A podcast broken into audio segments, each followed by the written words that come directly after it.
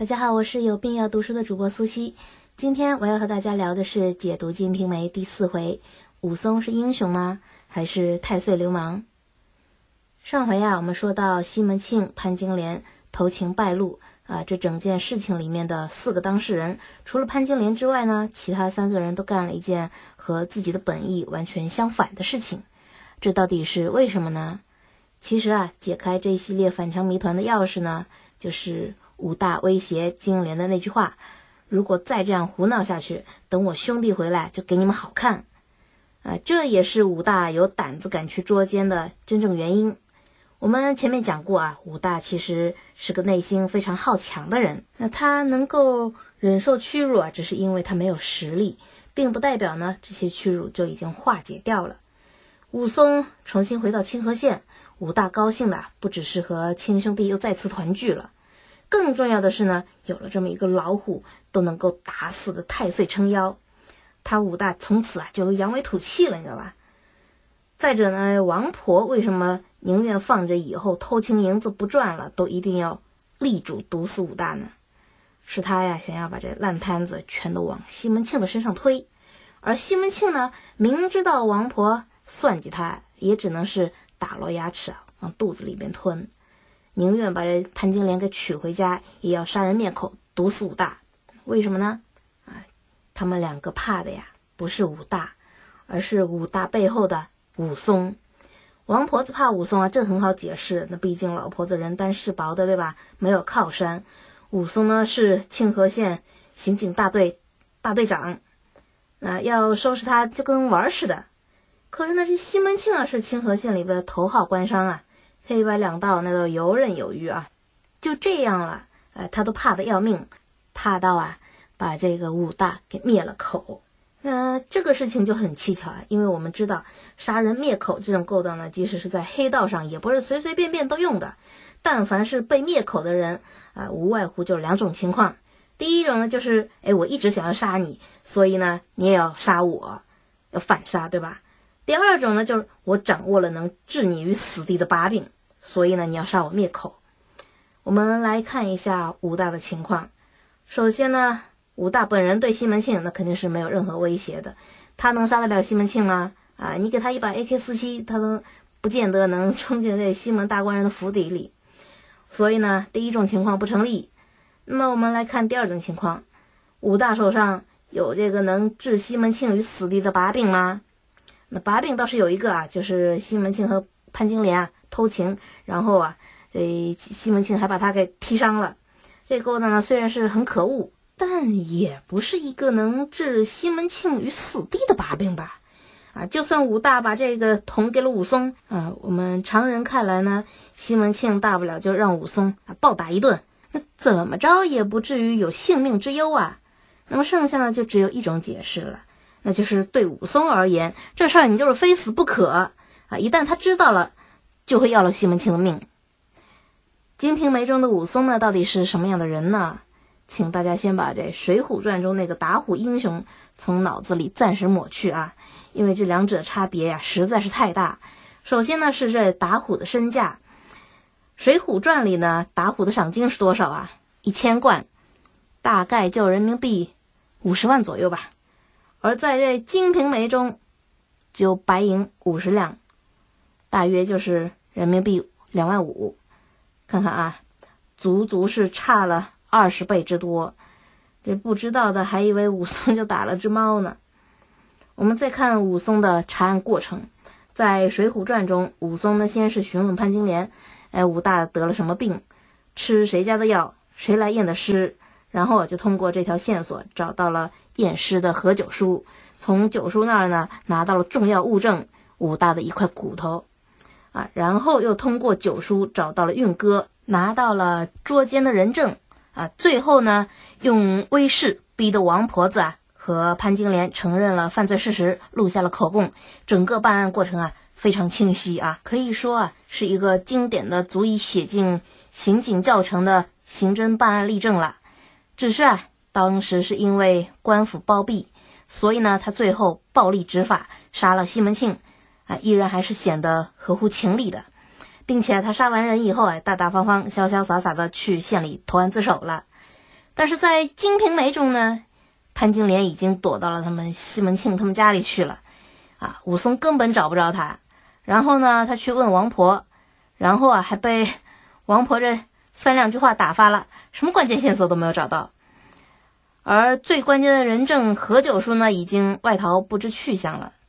武松啊，只是被一个多嘴的街坊提醒了那么一句，才找到了运哥。但这小孩唯一能证明的，也只是捉奸这件事情。所以武松呢，是在没有任何确凿证据的情况下，就凭着自己乱猜乱想，就杀奔狮子楼啊，准备杀西门庆泄愤。而即使是这个心思呢，他最终也没有。如愿啊！西门庆呢他得了消息，早就溜掉了。武松啊，也只是杀了当时和西门庆正在一起吃酒的一个县里的差役，叫李外传，还骂他晦气。然后他就被正在巡街路过的警察抓了起来，扭送到了县里去了。所以你看啊，在整个刑侦过程中，武松完全就是个糊涂蛋，什么证据都找不着。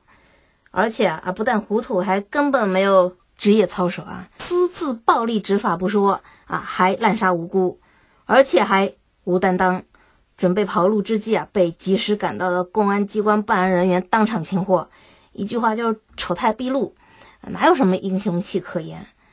可就是偏偏这么一个人啊，担任的却是县刑警大队的大队长。我们可以想象一下，县里有这么个大队长呢，就这业务水平，就这职业操守，什么案子他都能破呀？啊，什么罪犯他能抓得着啊？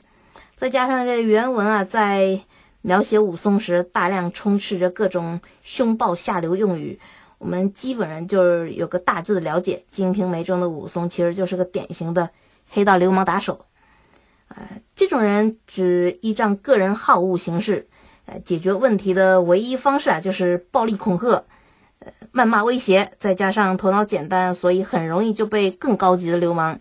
比如知县啊、知府啊，利用收买了。这次武松的寻衅闹事啊，光天化日之下就敢行凶杀人，除了因为涉及到他大哥的生死之外啊，更重要的一个原因就是武松依仗着知县对他的宠幸，所以才敢如此嚣张啊！有人敢来挑战他武队长在县里面的威风，那就是死罪！只是这个头脑简单的热血黑帮打手，他没有想到的是呢，和西门庆比啊，他在知县心中的这分量啊，明显还差得太远了。当他们两个人出现冲突的时候呢，知县会选择抛弃哪一方啊？也就是理所当然的了，是吧？武大呢，这个猥琐懦弱的人啊，有了武松这黑帮打手撑腰的，马上就摇身一变，从从前那个唯唯诺诺，变得底气十足啊。可以肆意威胁别人，武松这个黑道混混啊，有了知县的宠幸，马上就可以趾高气昂，仅仅因为别人晦气就能杀了他。狮子和老鼠在这儿又有什么区别呢？啊，有了权力的庇护，老鼠就成了狮子；没有权力在手，狮子也就只是只小老鼠而已。啊，这就是区别。这也就是狐假虎威的故事啊，能够一代代上演的原因。然而，我们还是要为武大叹一叹，因为他终究是为此丢掉了性命。如果当初武松没有回来，那么武大还会是那个猥琐懦弱的三寸丁。虽然窝囊吧，可起码还能保他自己一条命。然而呢，武松的归来终究是改变了一切呀。武大这只可怜的老鼠在狮子旁边呢，产生了这错觉。这种飘飘然的错觉让他失去了判断力，为此啊送了性命。可悲的是，对于权力的渴求啊，根植于人性的深处，无法避免。这也是可怜之人有可恨之处吧。武松呢被抓进了县大牢，虽然知县在和西门庆之间啊选择了西门庆，但呢还是念及武松平时也是条好走狗吧，帮自己办了不少事。于是呢，从轻发落，把武松充军到孟州去了。西门庆呢，靠着使银子、上下打点、买礼物、送贿赂呢，嗯，等等，躲过了这么一劫。可是呢，这段时间他也没闲着，潘金莲那儿玩玩也就是了啊。但他还是去办了一件正事，那就是又紧锣密鼓的张罗了一门婚事。如此紧张急迫之际，还有心思讨老婆，可见这位新娘子不是普通人啊！到底是哪位小姐姐呀？让我们先卖个关子，先说回金莲那边呢。西门庆便开始渐渐的去的少了。这一天，西门庆正与他的药店经理傅二叔核实账目，正好来了一位老婆子薛嫂找上门来向他道喜。原来这薛嫂啊。经常往西门庆家里走动，卖点珠花首饰什么的。不过他最拿手的营生啊，却是做媒。他本人啊，是清河县里面鼎鼎大名的媒婆，一条如簧巧舌，说的是天花乱坠。西门庆的女儿西门大姐那桩婚事，就是这老婆子做下的媒。而我们前面说过那位，呃，皮条客王婆子，也是清河县里有名的媒婆。西门庆为什么叫她干娘呢？就是因为啊。西门庆和他大娘子吴月娘的婚事啊，就是王婆子说的媒。别看这老婆子虽然是开茶馆铺子，却还接着各种兼职啊。用她自己的话说，包括卖婆、牙婆、针灸看病、接小抱腰、放雕马摆六啊等等好几种。卖婆、牙婆呢，就是倒卖胭脂水粉的意思。针灸看病啊，就不用多说了啊，算半个江湖郎中吧。接小抱腰呢，其实就接生婆的意思；放雕马摆六呢，就是皮条老鸨的意思。所以说，这王婆子 真算得上是个标准的复合型人才啊！开茶铺呢，虽然是他的主业，可是毕竟啊，赚头不大。一个客人吃三两个月的茶，拢一堆儿算，也就一两银子，五百块钱左右，是吧？相比之下，这些副业可就利润可观了。接生一次，我们算一下，大概能赚多少钱啊？